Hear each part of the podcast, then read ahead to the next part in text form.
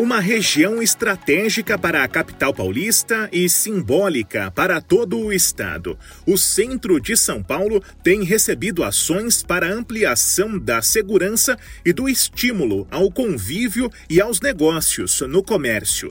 Este mês de fevereiro marca a ampliação da presença da Polícia Militar na região.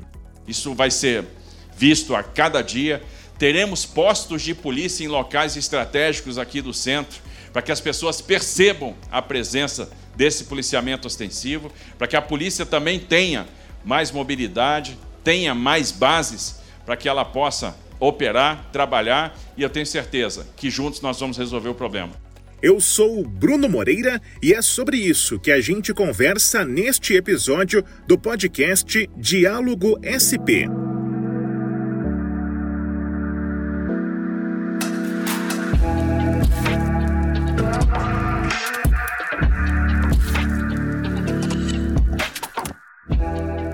Ouvimos o governador Tarcísio de Freitas na inauguração da sede própria da Companhia de Força Tática do 7 Batalhão Metropolitano da PM, com atendimento 24 horas e presença permanente nas regiões da República e dos Campos Elíseos. Essas imediações ganham mais segurança com a presença permanente de equipes especializadas com viaturas de maior porte e reforço de armamentos e equipamentos. Investir em segurança nessa região é parte fundamental do trabalho de recuperação do centro da capital, diretamente envolvido com outros fatores acompanhados de perto pelo governo paulista. A gente sabe da dimensão do desafio. Não é fácil encontrar um centro numa cidade desse tamanho, um centro que, ao longo do tempo, foi sendo esquecido, sendo degradado. A gente sabe o quanto o comércio sofreu, quantos empresários vêm sofrendo, a gente sabe quantos empregos vêm sendo subtraídos e a gente sabe o tamanho da nossa responsabilidade.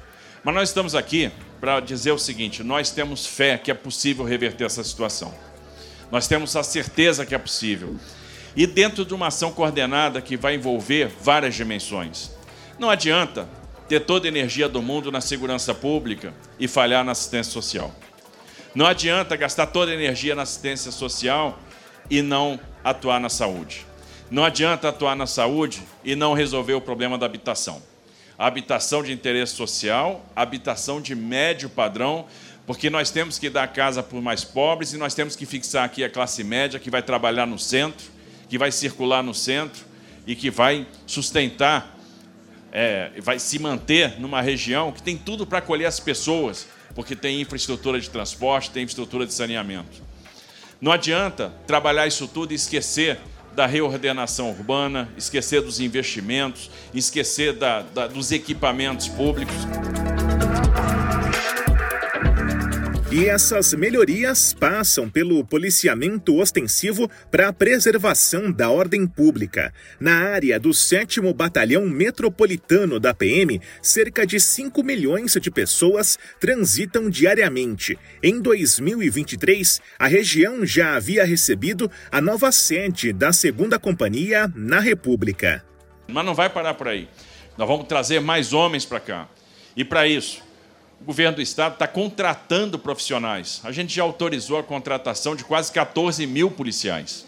Policiais civis, que estão em formação neste momento na academia, outro concurso que está sendo também operacionalizado, policiais militares, muitos já em formação, né, iniciando a sua formação, e que estarão em breve nas ruas. E a gente está antecipando a formação, então a gente vai escalonar. Daqui a seis meses a gente já começa a formar outra turma para que a gente possa ter esse efetivo disponível no mais curto prazo de tempo. E esse reforço de efetivo vem acompanhado de investimento em tecnologia. Vamos fazer, como eu disse, o maior investimento em equipamento da nossa história, em tecnologia, mas não é só o equipamento de monitoramento, é também a organização desses dados na nuvem, é a utilização da inteligência artificial para que a gente possa se antecipar a ação criminosa, para que a gente possa melhor dispor o efetivo policial, para que a gente tenha maior efetividade nas ações. Vamos usar o que tem de melhor em termos de tecnologia para que a gente possa melhorar também a segurança pública e usar não só os equipamentos que nós vamos colocar na rua, mas também todos os equipamentos que comerciantes, que shoppings, que organizações privadas colocaram. Nós vamos pegar todos esses dados e vamos organizar dentro desse conceito do Muralha Paulista.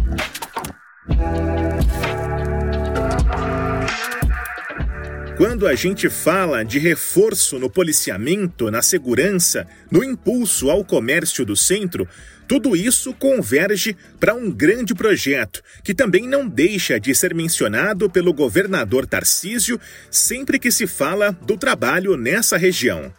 O novo centro administrativo do governo do estado de São Paulo, que vai ficar aqui no Campos Elíseos. Né, os prédios da administração pública de São Paulo, porque a gente entende, se a gente quer resolver o problema do centro, o poder tem que vir para o centro. As unidades precisam estar organizadas aqui. E tem uma questão de economia administrativa também, porque não adianta ter uma administração pública que está espalhada em 60 prédios no centro da cidade, ocupando mais de 800 mil metros quadrados de área, quando a nossa necessidade é de cerca de 280 mil metros quadrados de área. Então, por um lado, nós vamos trabalhar na eficiência administrativa, por outro, vamos ter prédios icônicos, uma grande esplanada, para que as pessoas possam circular, trabalhar, para que o comércio possa voltar, para que o shopping possa voltar, para que o restaurante possa voltar, para que a esperança possa voltar. O podcast Diálogo SP é uma produção do grupo Rádio Web. No roteiro e apresentação, Bruno Moreira.